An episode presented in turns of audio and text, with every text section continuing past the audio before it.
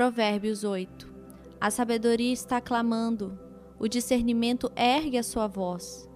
Nos lugares altos, junto ao caminho, nos cruzamentos, ela se coloca. Ao lado das portas, à entrada da cidade, portas adentro, ela clama em alta voz. A vocês, homens, eu clamo, a todos levanto a minha voz. Vocês, inexperientes, adquiram a prudência, e vocês, tolos, tenham bom senso. Ouçam, pois, tenho coisas importantes para dizer. Os meus lábios falarão do que é certo.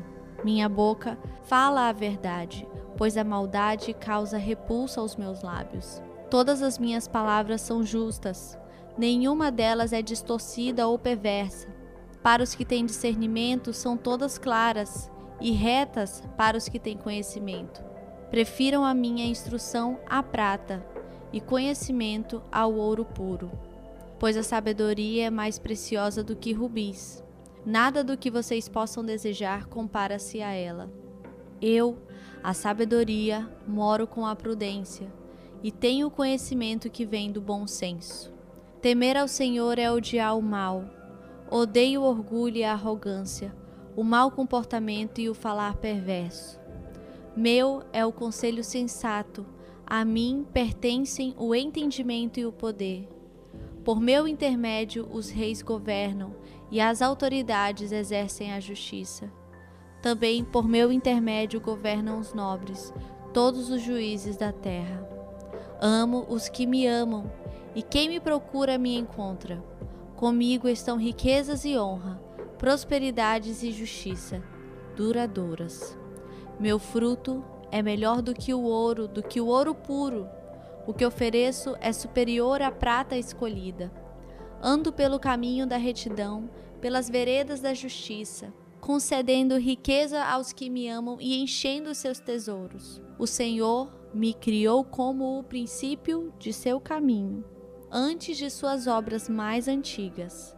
Fui formada desde a eternidade, desde o princípio, antes de existir a terra. Nasci quando ainda não havia abismos, quando não existiam fontes de águas, antes de serem estabelecidos os montes e de existirem colinas, eu nasci. Ele ainda não havia feito a terra, nem os campos, nem o pó com o qual formou o mundo. Quando ele estabeleceu os céus, lá estava eu. Quando traçou o horizonte sobre a superfície do abismo, quando colocou as nuvens em cima e estabeleceu as fontes do abismo, quando determinou as fronteiras do mar para que as águas não violassem a sua ordem, quando marcou os limites dos alicerces da terra, eu estava ao seu lado e era o seu arquiteto. Dia a dia eu era o seu prazer e me alegrava continuamente com a sua presença. Eu me alegrava com o mundo que ele criou e a humanidade me dava alegria. Ouçam-me agora, meus filhos, como são felizes os que guardam os meus caminhos. Ouçam a minha instrução e serão sábios. Não a desprezem. Como é feliz o homem que me ouve, vigiando diariamente a minha porta, esperando junto às portas da minha casa pois todo aquele que me encontra, encontra a vida e recebe o favor do Senhor. Mas aquele que de mim se afasta, assim mesmo se agride. Todos os que me odeiam amam a morte.